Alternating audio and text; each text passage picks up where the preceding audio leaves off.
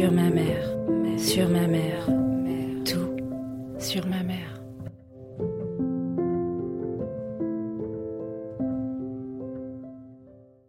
Bonjour à toutes et tous, on se retrouve aujourd'hui pour un épisode spécial, le hors-série Tout sur ma mère, enregistré au cinéma Le Select à Saint-Jean-de-Luz le 13 juin 2023.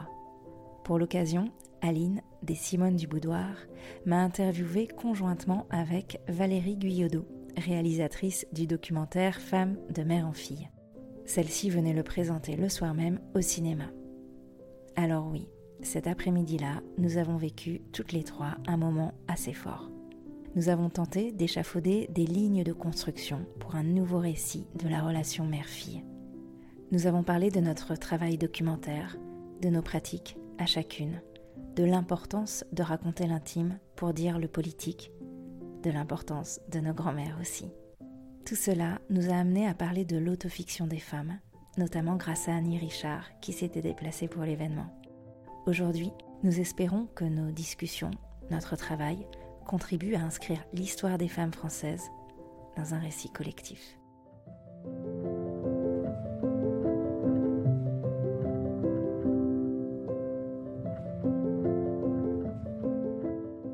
Eh bien bonjour, merci d'être là, merci de vous être déplacé euh, pour cet épisode en direct de Tout sur ma mère.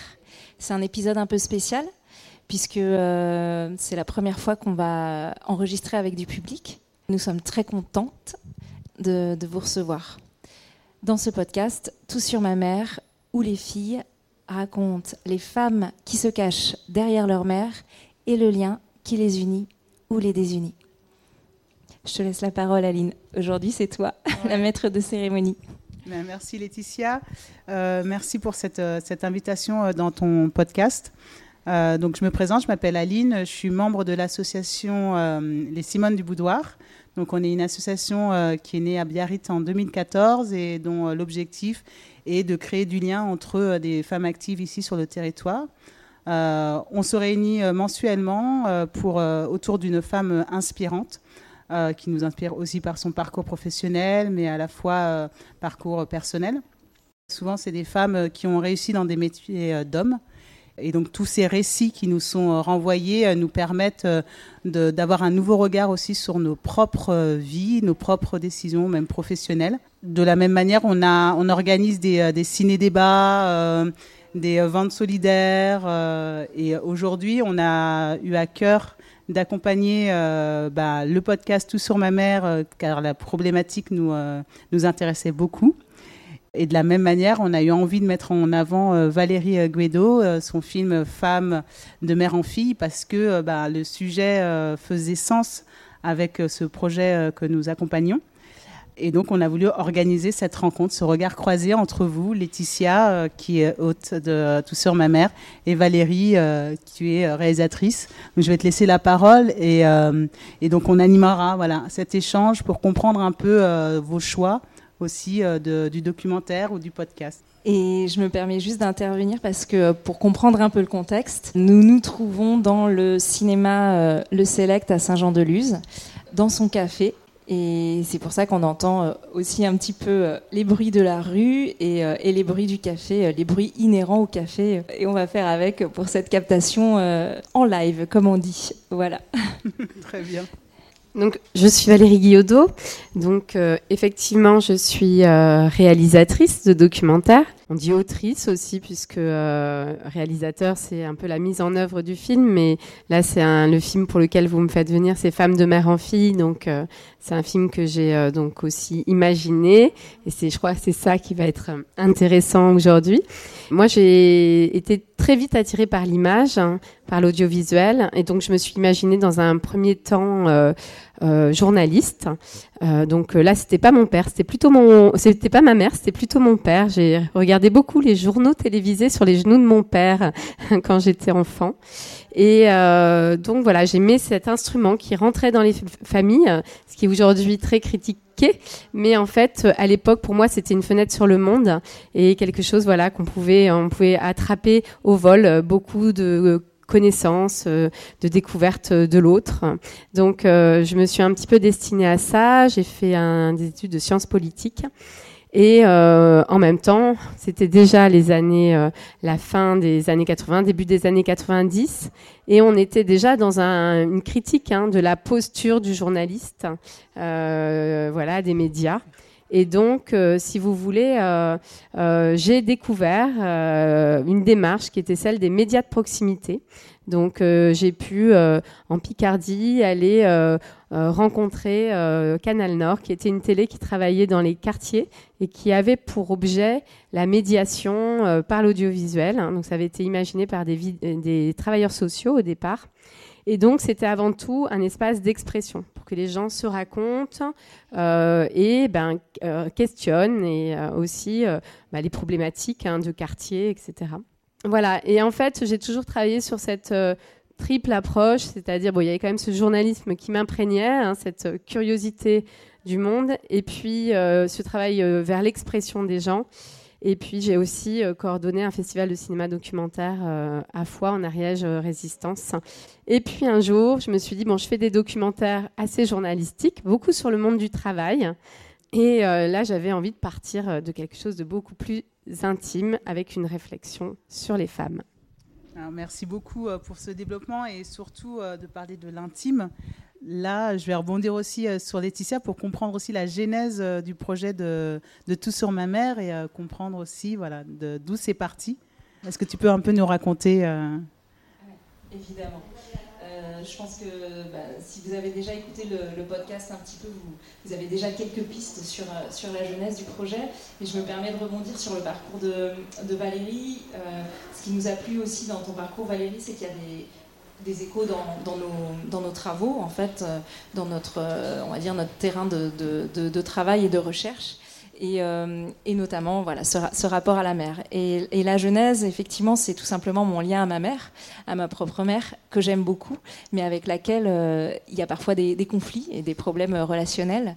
Je me suis rendu compte en parlant avec mes amis que j'étais pas la seule à avoir des problèmes avec ma maman. Et en fait, on se rend compte en discutant entre nous, entre filles, que euh, la relation mère-fille est souvent euh, très stigmatisée. On dit souvent euh, que c'est une relation problématique ou c'est compliqué. C'est des mots qu'on emploie. Et quand on le vit de l'intérieur, et on est, on est nombreuses à le vivre de l'intérieur, ça nous prend aux tripes et ça, et ça, nous fait parfois super mal qu'on soit mère ou, ou qu'on soit fille. Moi, il se trouve que je suis à la fois mère et fille. Et je me suis interrogée, vraiment, je me suis dit, j'aimerais bien que ma relation avec ma fille, elle soit elle soit simple, quoi. Elle soit pas euh, entachée de, tellement de, rancœur, de silence, de non-dit, de, d'incompréhension. Et c'est parti de là. C'est parti aussi euh, du fait que j'ai, un petit peu voyagé. À chaque fois, je me suis intéressée au, destin des femmes euh, et j'ai interrogé la féminité, la maternité, la transmission de la féminité parce que moi-même, elle m'interrogeait. Je m'interrogeais sur ce que ma mère m'avait transmis et je m'interroge sur ce que je transmets à ma fille, de mon parcours, de mes blessures euh, enfouies ou, inconscientes. J'ai écrit un livre euh, sur, euh, sur un voyage en Arabie Saoudite, Intime Arabie. Dedans, j'y raconte en fait ma trajectoire aussi au sein du royaume d'Arabie Saoudite. J'y raconte ma trajectoire pour pour sortir d'un camp d'expatriés où on m'a un petit peu parqué, et aussi pour sortir un peu de, mon destin de mère euh, auquel on me, réduit un peu dans, ce camp, dans ce camp d'expatriés. Et ce qui m'a perturbée et même euh, interrogée quand le livre est sorti et que les gens ont commencé à le lire, c'est que des amis proches, des hommes surtout, des, des, personnes très proches de mon entourage, ont pu me dire mais en fait, euh, t'aimes pas tes enfants, tu cherches juste à t'en affranchir. Euh, en fait, tu veux juste euh, te débarrasser de tes enfants. Évidemment, ça m'a fait mal. ça m'a interrogée et je me suis demandé si j'étais une mauvaise mère. Au fond de moi, je savais que je l'étais pas complètement, mais quand même. Comment se vit euh, la maternité aujourd'hui entre notre assignation à, être une bonne mère et nos, aspirations de, femme et de vivre notre vie professionnelle, notre vie de femme entièrement. Et c'est quoi une femme? Est-ce que c'est juste une mère ou, ou est-ce que ça peut être, s'il vous plaît, autre chose? C'est parti de toutes ces interrogations. Et je pense que dans ton documentaire, euh, Valérie, tu, es partie aussi un peu des mêmes interrogations. Bien sûr, connaître ta maman. Et, moi, c'est ma quête tout au long de ce podcast et tout au long des épisodes de ce podcast. Et euh, voilà, connaître nos mères, savoir quelles femmes se cachent euh, derrière nos mères, car elles ne sont pas que des mères.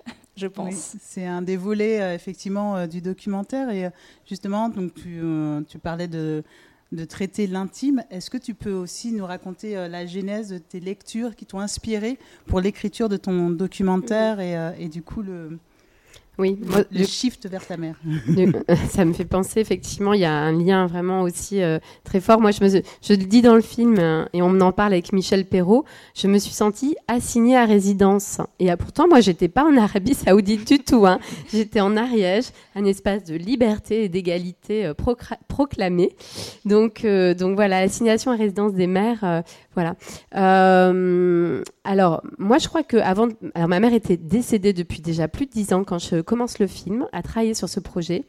Donc là, c'est vrai que ça me euh, donne une sorte de distance euh, qui fait que, voilà, moi, je suis un peu quelque part libérée du conflit. En tout cas, je suis libérée de, des petites animosités qui peuvent surgir et, et j'ai, voilà, une certaine tendresse malgré tout ce qu'on a pu vivre aussi comme tension. Donc ça, c'est très différent.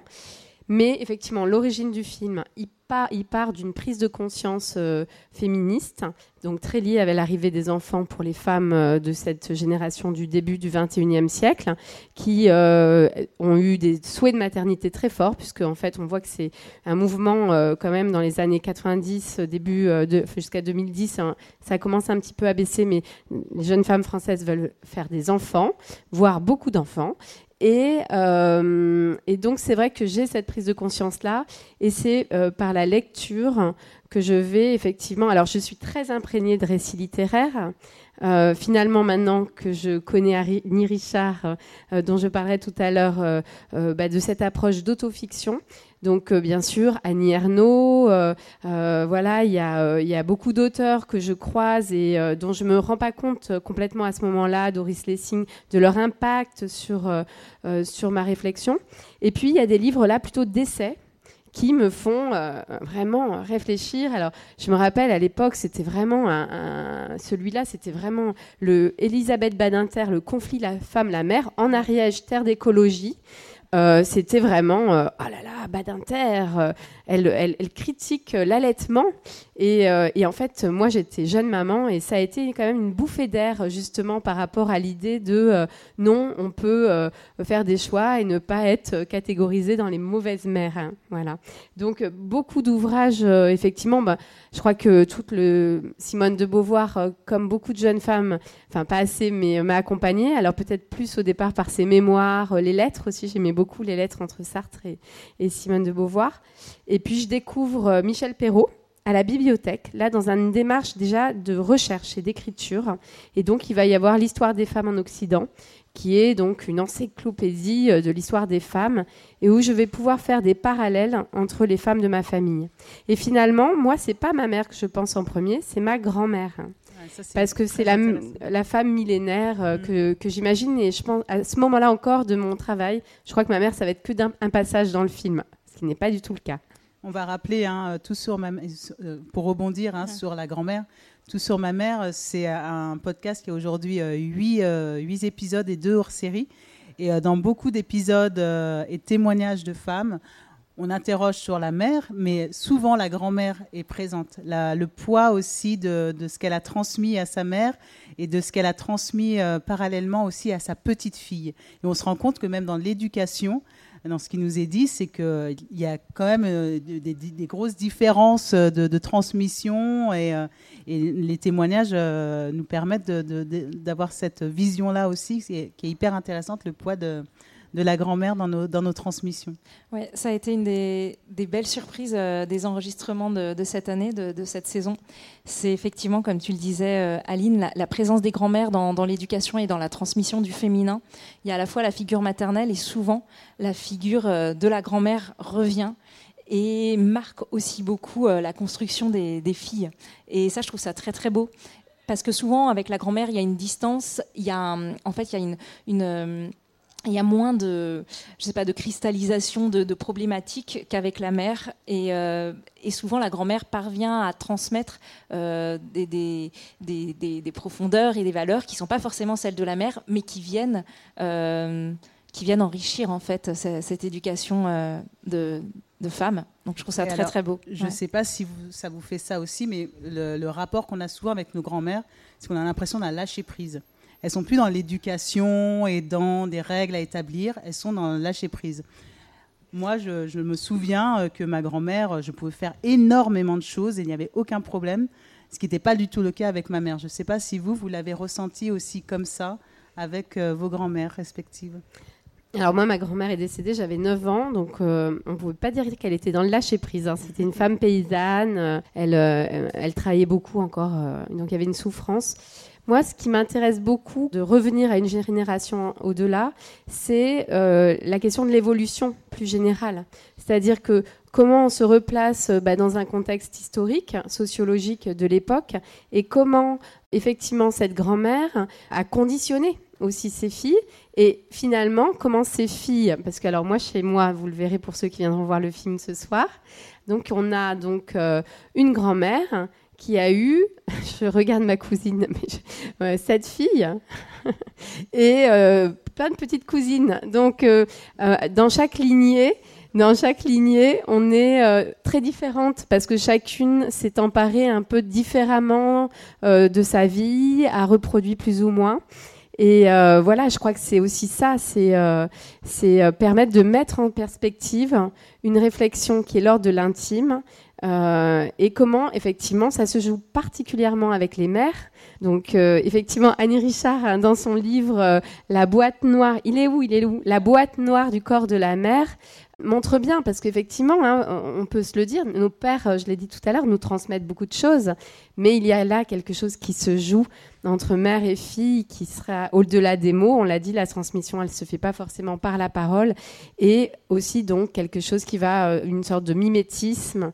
Je, n'ai pas les mots d'Annie Richard, mais qui est lié à la matrice, quoi, qui est lié à comment on a été, euh, comment elles nous ont euh, conçus portés, et donc il y a une sorte de, de chose très très forte, et en même temps qui peut être aussi difficile, quoi. Oui, alors euh, moi sur mes grand-mères, malheureusement, j'ai pas de grande histoire de transmission puisque j'avais euh, donc ma grand-mère euh, vietnamienne qui ne parlait pas français et moi je parlais pas vietnamien, donc j'ai juste des souvenirs de, tendresse et de, de mains qui, enfin, qu'elles me prennent la main ou qu'elles me disent voilà qu'il ne faut pas faire ci, qu'il faut pas faire ça avec ces petits mots. Elle marmonnait un petit peu en français. je lui ai dédié d'ailleurs un poème l'année dernière. voilà, c'était plus des regards et et de la tendresse, un peu un côté, on va dire, euh, charnel et, du toucher, en fait, beaucoup.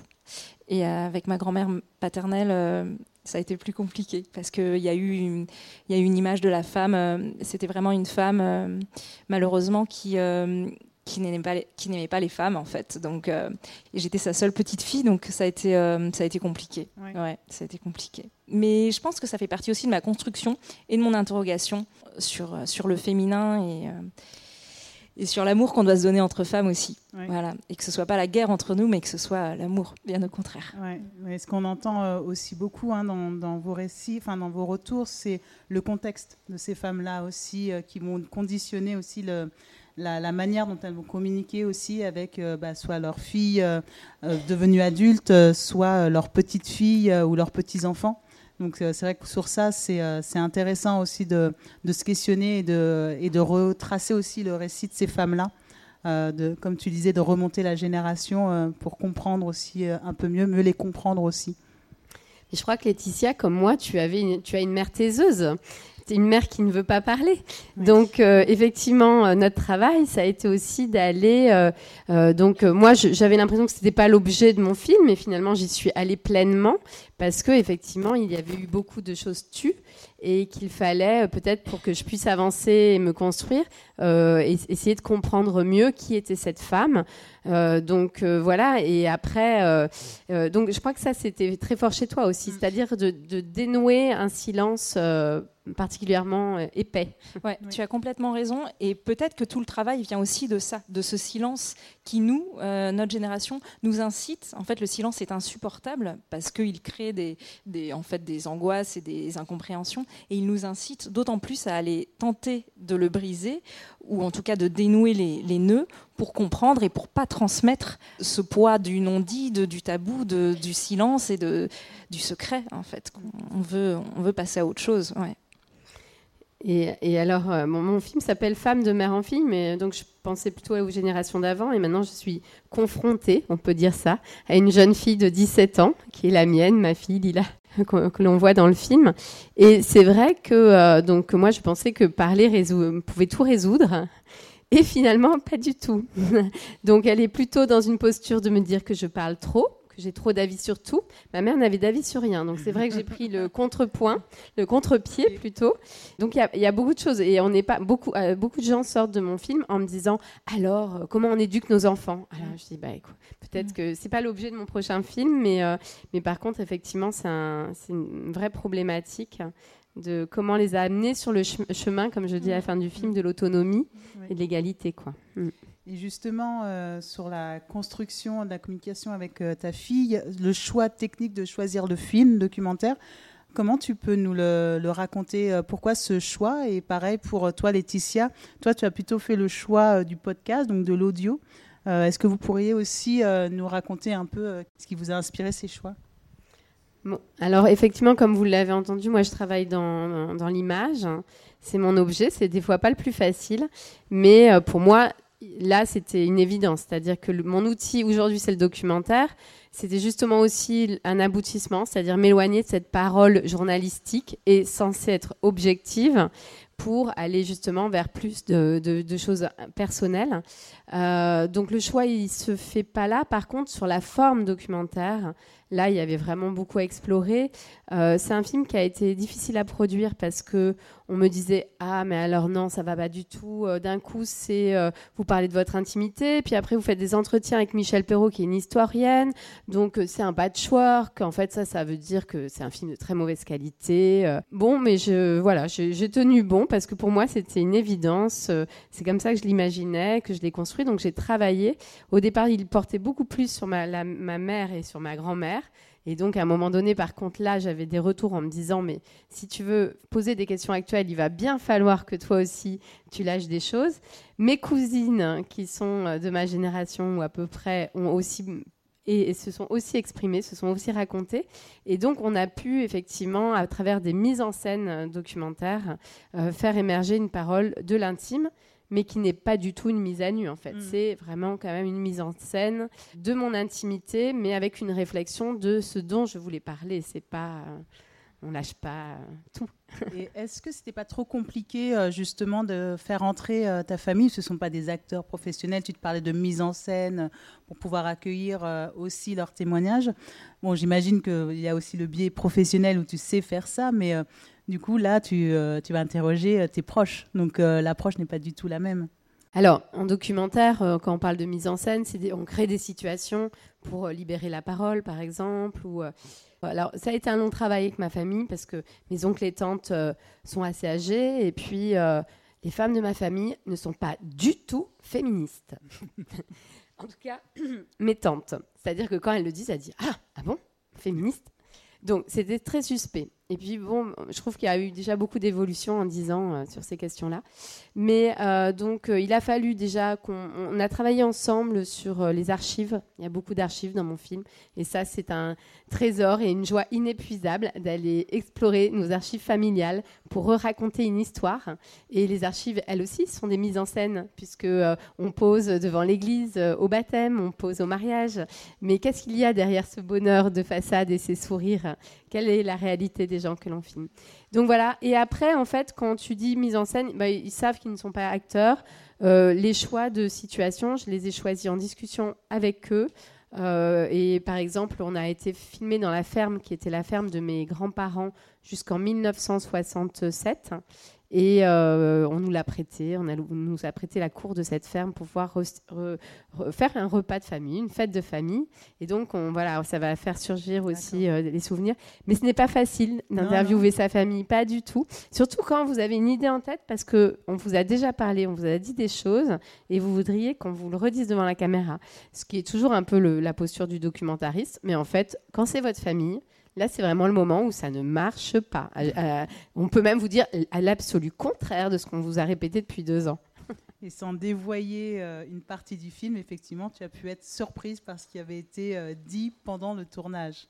Donc, on sait à quel point c'est difficile euh, d'amener euh, les gens de son intimité à, parler et on peut être surpris aussi par leurs propos. Oui, oui, il y a les non-dits et puis après, il y a des choses qui vont sortir parce qu'un des membres a besoin aussi d'exprimer ça.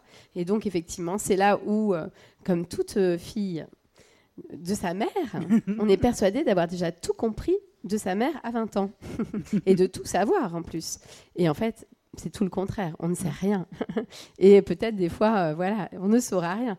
Donc, euh, donc effectivement, eh ben là, on découvre des choses. Euh, c'est un autre parcours d'exploration.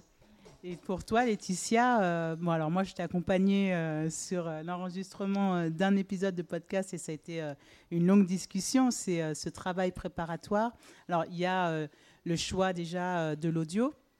Et ensuite, la même question qu'à Valérie, c'est-à-dire comment on fait pour gérer aussi euh, un peu l'imprévu et, euh, et aussi l'intime. Alors le choix de l'audio, pour moi, il n'y a même pas eu de, questionnement ou d'interrogation. C'était évident que ce serait la voix, parce que la voix est au centre de ma vie depuis, euh, depuis, depuis toujours, depuis pas mal d'années. C'est ce qui me... C'est ce qui me fait trembler quand, quand j'entends les gens parler, quand, quand j'écoute des récits à la radio ou, J'écoute euh, même euh, des poètes puisque je suis poétesse. La voix me, transperce en fait. Souvent, euh, je trouve que le récit intime raconté, enfin juste entendu par la voix, est très puissant. donc il n'y avait pas de questionnement là-dessus. Et puis je suis quand même un peu issue de la radio et, de ce monde-là. Donc voilà, c'était évident pour moi que ce serait le format audio. C'est surtout que je trouve qu'avec la voix, ça nous permet, quand on a juste la voix, ça nous permet de, faire nos propres représentations en tant qu'auditeurs et de, et de faire notre propre film, de construire nous-mêmes euh, ce, qui va autour de la voix. Et ça, j'aime beaucoup. Et alors, euh, pour gérer l'intime, et justement la voix, je trouve que c'est... C'est un outil parfait pour, euh, pour l'intime. Moi, j'aime bien aller dans l'intime, mais effectivement, parfois, euh, on a pu avoir des situations euh, lors de lors d'enregistrement d'épisodes où on avait des, des, secrets dévoilés, des moments d'intimité très très forts qui ressortaient tout d'un coup, alors que on avait beau avoir préparé l'entretien et les épisodes, c'était pas sorti en, pré-interview, c'était pas sorti en préparation. Et là, en général, moi, j'ai plutôt tendance à à laisser parler, euh, à laisser sortir euh, ce qui doit sortir. Et je me dis, euh, je verrai bien au montage, on verra bien ce qu'on garde ou ce qu'on garde pas. Mais j'estime que si ça, si ça sort, c'est que, c'est que ça doit sortir. Et c'est toujours un peu comme un, cadeau et puis un gage de confiance. Et, et, et, l'imprévu, en fait, fait aussi la beauté des, des épisodes et donne aussi le, le, relief à chaque épisode. Ouais. Ouais, ce qu'on peut euh, souligner, c'est que dans ce travail-là, que ce soit le travail documentaire ou le podcast, vous êtes un peu le réceptacle, la réception aussi euh, de ces histoires-là. Et vous avez, enfin moi c'est ce que je, sens, hein, une espèce de responsabilité nouvelle à porter ces récits, euh, soit à travers un, film, soit à travers l'écoute d'un podcast. Donc, ouais, cette responsabilité-là, je pense que j'en ai pris conscience euh, au, fur et à mesure des épisodes. C'est-à-dire qu'au début, on, se l'était dit, l'idée c'était de recueillir les témoignages des gens et puis euh, des jeunes femmes et puis euh, et puis de voir où ça allait nous mener pour pour donner une des espèces de, pistes, des espèces de lignes dans, dans la construction de, la femme de demain et puis aussi de laisser une trace des archives. Et plus les épisodes se sont déroulés, plus le podcast a pris de l'ampleur plus on a pris conscience de notre rôle aussi de transmission euh, d'une histoire euh, qui part de l'intime et qui en fait va rejoindre l'histoire commune et, donc de, l'inscription quelque part dans un, dans un champ politique, ce qui est pour moi un champ politique et, une communauté, de, de cette construction de ce qu'on veut dessiner, ce qu'on veut dire et ce qu'on veut être de la femme et de la mère aujourd'hui. Et euh, bah, peut-être que tu veux rajouter quelque chose, euh, Valérie? Oui, oui. Ben, c'est vrai que, effectivement, quand on travaille alors, sur ses proches, la responsabilité, elle, est, elle peut être paralysante parce qu'effectivement, on n'a pas envie de blesser, on n'a pas envie, donc il faut faire émerger des choses. Et puis, en même temps, aujourd'hui que j'en suis aux projections, ben, je me rends compte à quel point ça a pu faire écho euh, parmi les membres de ma famille. On en parlera ce soir avec Hélène comment effectivement euh, chacun peut se réapproprier un petit bout de son histoire euh, à partir du moment où quelqu'un euh, le, verbalise et l'inscrit, le médiatise, etc. mais effectivement, moi je suis vraiment dans cette inscription dans le politique, c'est-à-dire que je crois qu'aujourd'hui, Michel Perrault a été peut-être la première à me faire le lien moi, je me disais, ah, mais c'est passionnant ce mouvement MeToo, mais alors ça n'a vraiment rien à voir avec ce que je fais. Parce qu'on euh, était dans des choses assez dures autour du viol, euh, du consentement, etc. Et en fait, euh, quand Michel me dit, bah oui, mais le privé est politique, qui était déjà un slogan dans les années 70, en fait, effectivement, on, est dans une sorte, elle, elle appelle ça une révolution, une époque de révolution du féminisme, et de, de questionner l'intime pour pouvoir euh, essayer de dénouer un petit peu euh, euh, des problématiques qui sont voilà, à la fois dans la question de comment la société assujettit encore les femmes à leur place, mais aussi comment on continue aussi à se conditionner, à transmettre ça. Donc oui, effectivement, là, je pense que c'est une responsabilité pour essayer d'avancer collectivement. Quoi. Et je me permets juste de rebondir au fur et à mesure des épisodes, on a vraiment pris conscience que euh, cette question de la maternité a longtemps été euh, mise de côté euh, par certains courants féministes originaux, j'ai envie de dire, parce qu'il y avait quelque chose qui nous ramenait à notre, à notre matrice, à notre organisme féminin. Or, je pense qu'on ne peut pas résoudre la question du féminisme si on, ne s'interroge pas sur cette maternité. On en discute avec une amie, Myriam Zenini, je lui fais un petit, un petit clin d'œil. Mais la, question du féminisme doit absolument inclure la maternité parce que c'est inhérent à qui nous sommes et, à notre féminité. Donc ça doit évidemment faire partie du politique et du, et du débat féministe. Que l'on choisisse ou pas de faire d'enfants exactement. Et surtout, euh, ce que, je rebondis hein, sur ce que vous dites, hein, il y a euh, cette idée que euh, la maternité, comme le féminisme, il n'y en a pas qu'une. C'est ce qu'on verra, qu'on verra ce soir aussi. c'est ce qu'on voit au fil de l'écriture du podcast, parce que c'est ce qui se passe aussi pour Tout sur ma mère. C'est-à-dire qu'on on continue à finalement explorer euh, ces questions-là, mais il y a une écriture euh, qui, euh, qui est inhérente sur ton questionnement sur, sur cette place de, la mère, un travail que tu as déjà fait, Valérie, au travers de, ton documentaire. Et, et c'est vrai que c'est quelque chose de vraiment important de replacer la maternité, mais pas seulement de la lier seulement à la, à la mère aussi de, de, comprendre qu'est-ce que ça veut dire faire famille, qu'est-ce que ça veut dire d'intégrer une nouvelle personne dans la matrice familiale finalement. Je pense que c'est euh, intéressant euh, que vous ayez cette approche-là aussi. Oui, oui, puis euh, effectivement, derrière, il y a le couple hétérosexuel. Aujourd'hui, mmh. ça devient de plus en plus un objet de questionnement pour euh, des femmes féministes euh, qui écrivent, qui, sont, qui font des essais, des romans, des podcasts. Donc euh, voilà, comment, alors après on repart sur la question de comment exister dans un schéma patriarcal. Donc effectivement, c'est aussi une association à un certain mode de maternité, une certaine vision de la maternité. Tu en as très très bien parlé tout à l'heure, Laetitia, en parlant de ce qu'on pouvait te dire, c'est-à-dire que quelque part, une femme qui peut être artiste, ou très engagé dans sa vie professionnelle et qui s'épanouit et qui n'est pas euh, euh, tous les soirs euh, à côté du lit de son enfant pour lui lire une histoire, c'est quand même encore suspecté d'être d'être une mauvaise mère. Mm. Et je pense que ça l'est peut-être même plus encore, certaines pourront nous le dire, qu'à un moment des années 70 où il y avait eu cette libération-là. Donc c'est aussi comment on, on, peut être mère ou pas, mais dans ce, ce voilà ce schéma patriarcal et c'est aussi euh, la question euh, des, euh, des voilà de pour les hommes, il me semble aussi que là, il y a tout un chemin de travail à faire sur la parentalité, euh, de se, libérer. Moi, j'ai cette petite pépite dans mon film de cette, ce garçon qui, avec qui j'avais très peu parlé en fait avant le tournage, qui me dit moi j'ai besoin de m'émanciper, j'ai eu besoin de m'émanciper de ce schéma en parlant de ses parents. Euh, donc voilà, c'est plus que euh, voilà, c'est c'est pas juste une revendication en fait. ce n'est pas des revendications d'égalité genre on va faire 50-50. C'est repenser notre épanouissement dans des formes de, euh, pour faire famille, peut-être différemment. Et, mm.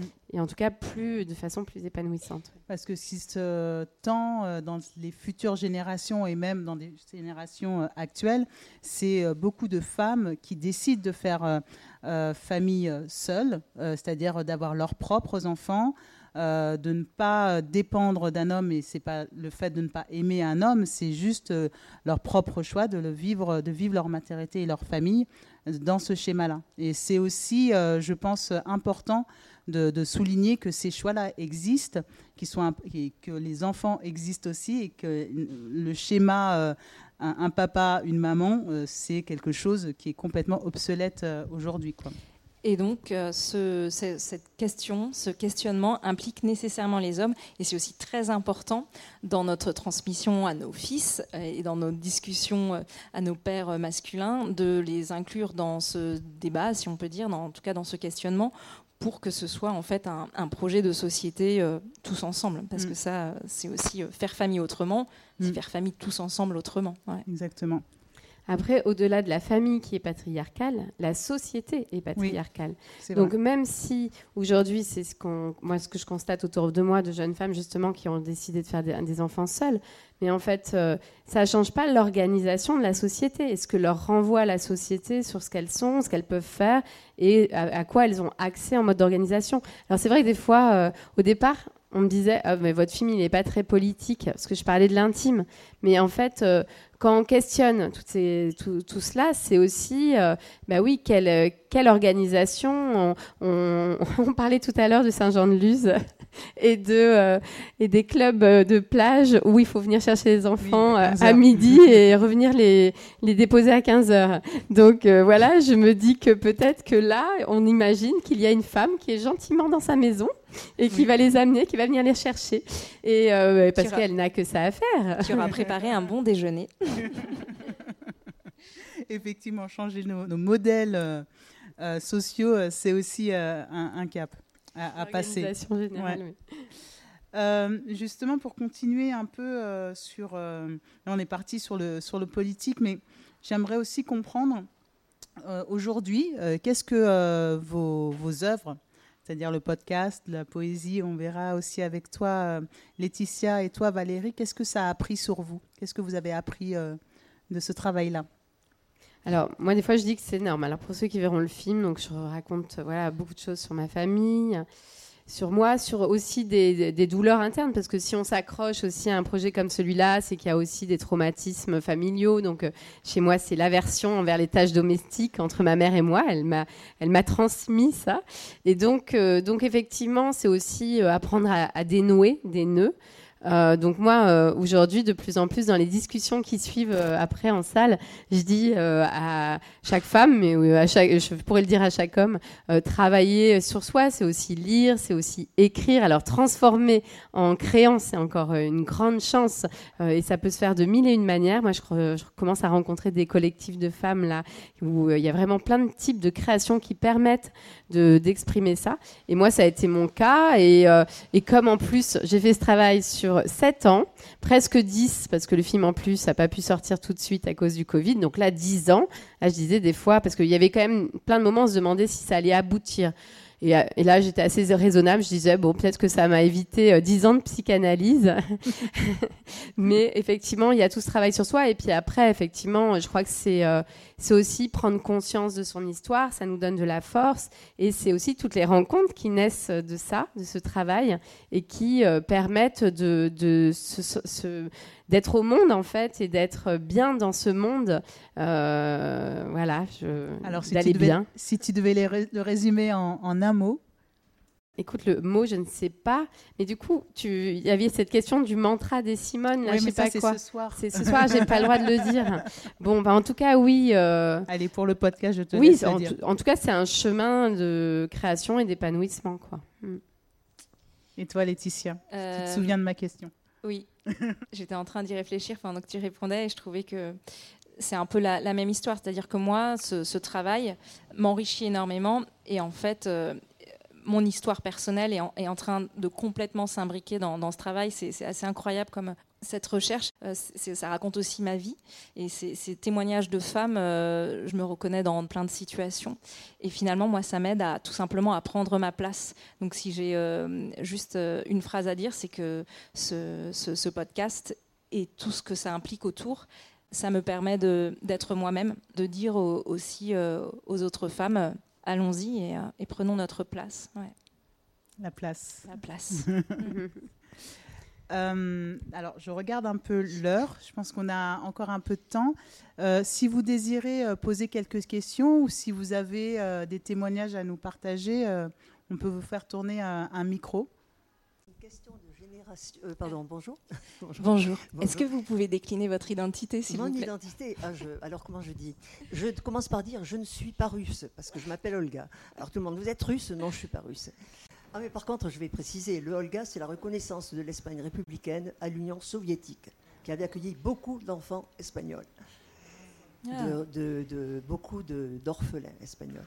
Alors justement, c'est à propos de, quand vous parliez de grand-mère, j'ai pensé, justement, venant moi, étant enfant de, parents qui ont connu l'exil espagnol, ma grand-mère, qui, qui, a été très importante pour moi, ça a été une femme seule, avec le mari en Espagne, et qu'elle a récupéré des années, des années, des années après, qui n'a pas pu se faire à la France non plus. Donc je veux dire, l'attachement euh, aux femmes, nous on est une famille, les femmes, on est, c'est très important. Et ma mère nous a toujours élevés en disant, une femme, la liberté, c'est de n'avoir jamais à dire à son mari euh, combien tu me donnes aujourd'hui mmh. pour faire les courses, pour n'importe quoi. Mmh. Ça c'est. Et par contre, quand j'ai eu des enfants, euh, c'est, je ne suis pas de votre génération donc, euh, mes fils vont avoir 56 ans. Quand j'ai accouché et que j'avais des jumeaux et je ne voulais pas les, nourrir parce que j'avais eu l'expérience de ma sœur avec des tas de problèmes, de voilà, allaitement, tout ça, et que j'étais toute seule à ce moment-là, le médecin a ouvert là. Quand j'ai dit je ne voudrais pas allaiter, il est sorti dans le couloir, il a ouvert toutes les portes et il a dit Madame, euh, ces choses-là, euh, la contraception, j'avais demandé les balbutiements de la contraception, euh, ces choses-là, on en parle à voix basse. C'était en, en, 68, pardon. Alors, vive les femmes. Je vois qu'il y a un seul représentant de l'agent masculine. Deux, deux, deux. Où, où est l'autre? Ah pardon, j'avais pas vu, pardon, j'avais pas vu, il était caché. Alors bien, bienvenue. Merci. Est-ce qu'il y a d'autres interventions? Est-ce qu'il y a oui, ben, bien sûr, bien sûr. Voilà. Voilà, ben moi d'abord, euh, je suis vraiment euh, ravie d'être ici. Bon, je m'appelle Annie Richard, euh, évoquée par Valérie. Et je remercie. Je suis tellement contente qu'il y ait justement cette communication hein, entre nous. pour moi, j'étais tellement vraiment bouleversée, fascinée par par ce film, justement avec ce voilà cette démarche hein, de départ de l'intime et ce courage de le faire aussi, et finalement cette confiance qui s'établit. Et je suis aussi euh, tout à fait, j'écoute hein, également voilà tout sur ma mère, et je vous rejoins aussi tout à fait dans l'idée que la maternité c'est un point essentiel, bon, sans faire de mots, à la matrice, à la base, bien évidemment, euh, du féminisme. Et ce que vous disiez au sujet, ça m'a beaucoup touché, je suis entièrement d'accord, sur euh, la possibilité justement de s'entendre. Hein pour moi, la salle de cinéma, par exemple, ben, c'était véritablement hein, une communion. Hein. Et d'ailleurs, ça se voyait après. Et c'est la meilleure façon, la seule façon, je crois, de résoudre ou d'essayer de trouver des solutions. Ce que vous disiez au sujet de la place, finalement, on se retrouve à cette place parmi les autres. Et ça, c'est extraordinaire. En tout cas, merci beaucoup. Et puis, j'en profite également pour saluer effectivement les Simone du, Boudoir. Voilà. Et là, je suis absolument ravie. Je ne vais pas partir. Merci infiniment euh, Annie Richard. Merci euh, Annie euh, d'être parmi nous. C'est vraiment un honneur. de vous être déplacée jusqu'à nous. Ouais, on est très honorés. Est-ce que quelqu'un veut rajouter quelque chose? N'hésitez pas, prenez la parole. Merci beaucoup. Donc, je me prénomme Nicole. D'abord, je voulais vous remercier parce que vos témoignages euh, sont très très forts, je pense, pour une grande partie, je dirais une grande majorité des femmes aujourd'hui. Bien que je trouve ça triste parce que nous sommes malgré tout au XXIe siècle et ça peut paraître tout à fait euh, étonnant. Euh, toutefois, la condition féminine, je le vois bien autour de moi, euh, est quelque chose qui est encore un combat. Et ça, euh, je pense que ce soit au travers de, votre, de vos témoignages sous différentes formes, c'est très très important, je pense, de pouvoir justement transmettre et faire réfléchir. Euh, en ce qui me concerne, donc déjà, je voulais vous remercier. Euh, je trouve ça extrêmement précieux. Merci. Euh, la deuxième chose, c'est que en ce qui me concerne, je suis très sensible à tout ce que j'ai entendu à l'instant, de par mon expérience. Alors, en tant que fille, mais également en tant que petite fille et en tant que mère. Euh, je suis issue d'une famille d'origine italienne, euh, voire même sicilienne euh, pour une part de la famille. Et je ne l'ai découvert finalement qu'il y a un an, ah en juillet de l'année dernière. C'est vous dire le poids du secret familial et de la non-transmission, du refus de la parole au sein d'une famille et en particulier entre mère et fille. Euh, je suis un peu comme vous, c'est-à-dire que j'ai énormément souffert toute ma vie de, tous ces non-dits. Euh, je n'ai pas eu la chance de connaître ma grand-mère paternelle qui, au demeurant, m'était présentée comme quelqu'un d'extraordinaire. Mon père disait d'elle c'est une sainte femme. Mais je n'ai jamais compris pourquoi on ne me l'a jamais présenté. Je n'ai commencé à le comprendre que l'année dernière, mon père étant décédé en 2015. Euh, et je n'ai pas dévoilé tous les secrets. Euh, je veux dire par là, ma grand-mère est quelqu'un qui m'a terriblement marqué, puisque vous en parliez tout à l'heure, cette transmission euh, au travers de ce que l'on dit, de ce que l'on fait, au travers de l'exemple. En l'occurrence, je ne l'ai jamais rencontrée, mais j'ai eu la sensation d'être toujours en contact avec elle. Euh, et au travers de l'histoire qui s'est dévoilée l'année dernière, enfin d'une partie de l'histoire qui s'est dévoilée l'année dernière, j'ai pu découvrir l'existence d'une de mes cousines aux États-Unis, euh, donc vraiment euh, que je n'avais jamais rencontrée, j'ignorais totalement qu'elle existait qui était exactement dans la même souffrance et dans la même expression que moi depuis toujours, puisque j'ai énormément posé de questions et j'ai toujours beaucoup dérangé. Je veux dire par là que au-delà des mots et au-delà de l'exemple, il y a une transmission que l'on porte, y compris dans les non-dits, que l'on porte et que l'on retransmet aux générations qui suivent. Malgré tout, vous portez votre éducation, vous portez vos souffrances, vous portez vos non-dits. Euh, je ne dis pas ça pour parler de moi, mais c'est simplement par rapport, euh, pour rebondir par rapport à ce que, ce que vous disiez. Et, donc par rapport à mes enfants et en particulier à ma fille, je me suis dit, moi, il faut que je parle. Parce qu'on on a toujours tendance à élever ses enfants par rapport à ce que l'on a connu en disant, oh là là, je ne veux surtout pas qu'ils souffrent de, de quoi que ce soit. Et comme vous, je crois que j'ai trop parlé.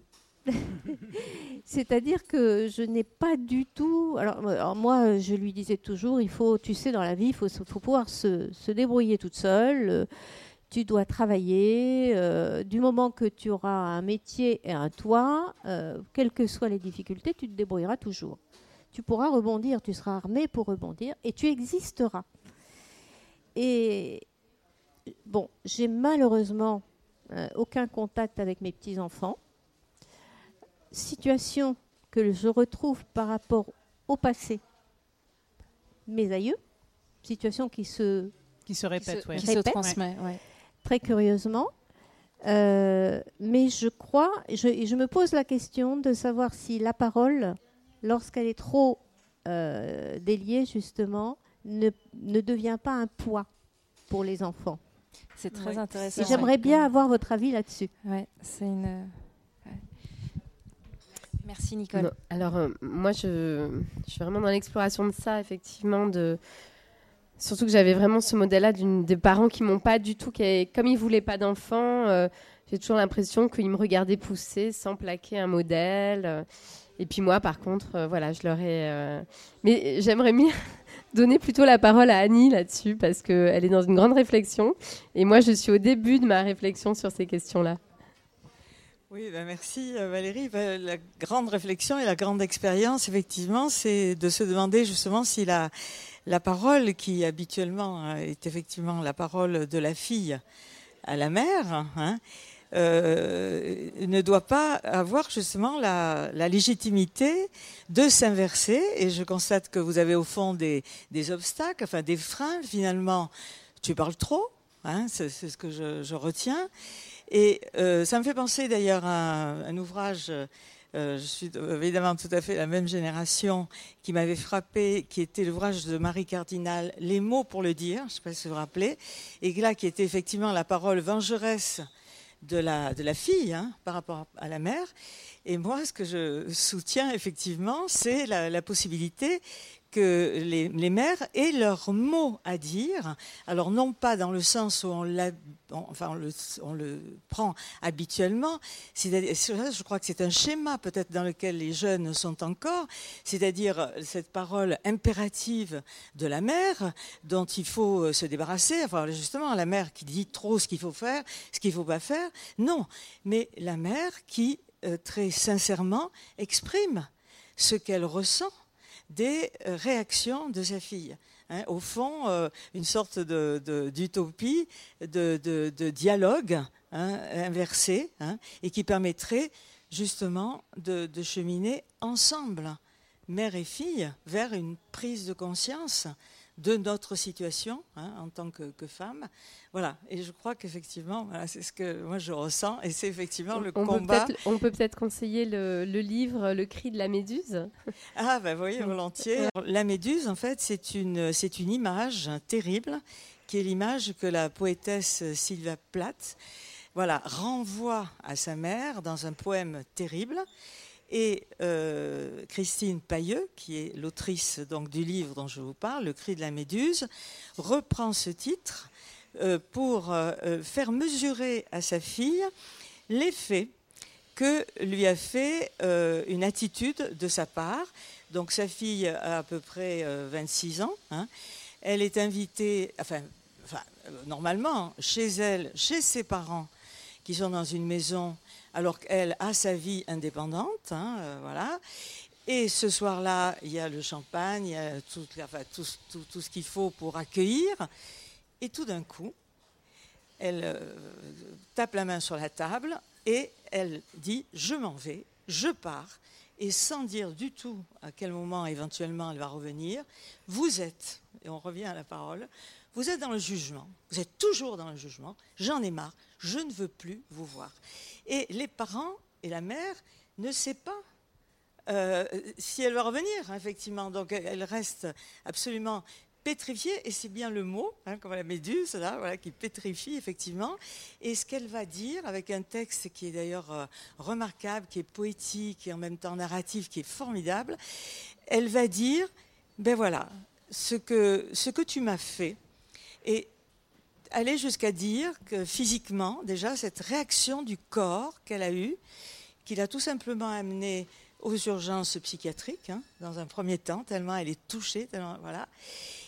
Et en même temps, cette manière qu'elle a de traverser cette souffrance de la nécessité, et voilà ce qu'elle apprend, la mère, justement, ce qu'elle dit à sa fille, la nécessité de la séparation et traverser cette souffrance. Et aussi, j'avais lu le dernier texte, le dernier texte qui me touche particulièrement, mettre sa fille devant sa propre responsabilité. Voilà ce que tu m'as fait. Et elle le dit dans des mots extraordinaires. Voilà. Donc voilà, effectivement, oui, le cri de la méduse euh, qui est euh, tout à fait. C'est vrai qu'aujourd'hui, enfin, tu l'as évoqué, Laetitia, on nous, nous dit beaucoup aujourd'hui donc euh, la responsabilité des mères pour l'éducation. Et moi, d'ailleurs, vous verrez, comme il y a mes enfants dans le film, on me dit souvent alors, vous, vous, vous, avez réussi, quoi. Et là, je dis, bah, c'est d'une telle complexité. effectivement, souvent, on dit oui, c'est aux mères. Hein, attention, là, c'est aux mères la responsabilité de savoir éduquer leur fils pour qu'ils ne tombent pas dans ces schémas schéma patriarcal. Et donc, c'est vrai que encore une fois, on, alourdit le poids de la charge des mères. Et c'est vrai que moi, je trouve que c'est cette base de réflexion aussi, euh, voilà, le poids de la jeune maman mais il y a aussi le poids de la femme qui restera mère euh, et, comment effectivement elle peut aussi encore une fois le vivre en, trouvant sa place et en, s'épanouissant. effectivement, parce que on sait que notre rôle et les attentes de nos propres enfants ne s'arrêtent pas une fois qu'ils ont quitté la maison. Je vous remercie euh, beaucoup euh, pour ces témoignages et pour ces éclaircissements aussi. Merci à Valérie.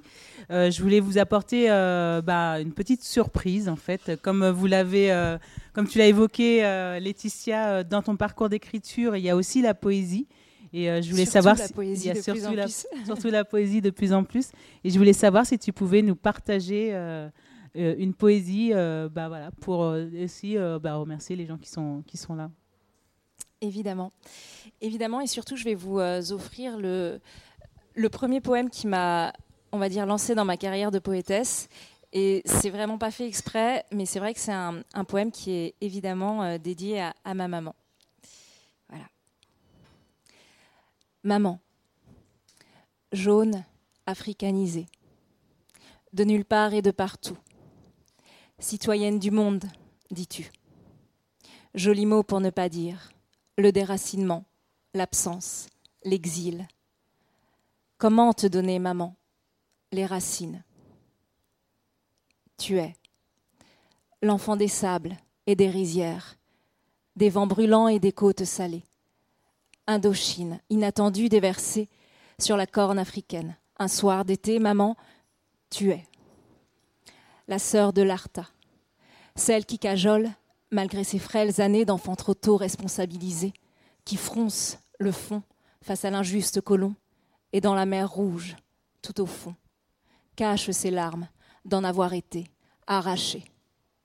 Maman, tu es la fillette qui résiste aux tempêtes, qui donne la joie quand la mousson s'en est allée, qui tend la main quand le riz vient à manquer, sur qui elle compte quand sa mère ne sait pas parler. Jaune africanisée, de nulle part et de partout, citoyenne du monde, dis-tu. Joli mot pour ne pas dire le déracinement, l'absence, l'exil. Comment te donner, maman, les racines? Tu es la jeune fille qui marche dans Paris trop froide, les pieds recroquevillés dans des chaussures qu'elle n'a jamais portées, la peur au ventre de se faire remarquer parmi tous ces autres qui savent, eux, s'exprimer. Maman, tu es l'héritière d'une lignée de femmes, des hauts plateaux aux mangroves humides, du delta du Mékong aux rives de l'Arta. Maman, tu es la première femme de ma vie, en exil indéfini, aux aguets du Nil, un soleil qu'il te faudra trouver, espoir idéalisé d'une terre qui t'accueillerait et t'aimerait. Maman, tu es la mère qui façonne le foyer, qui sème malgré la roche sèche et amère, qui incite à partir, à user ses souliers. Parce que les racines, maman, tu les portes en toi tout au long de l'exil. Jaune, africanisée, de nulle part et de partout, citoyenne du monde. Maman, tu es.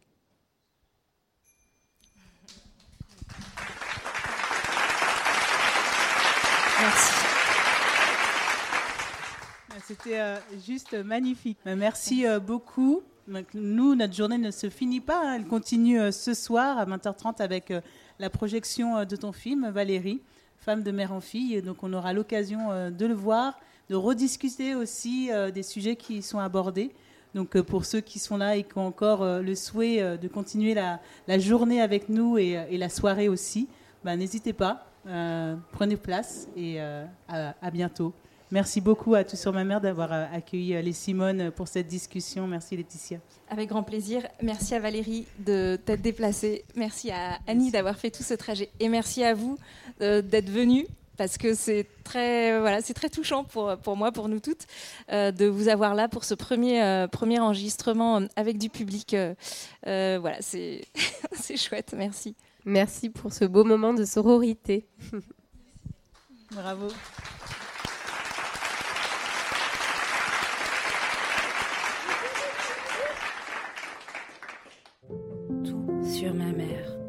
Sur ma mère.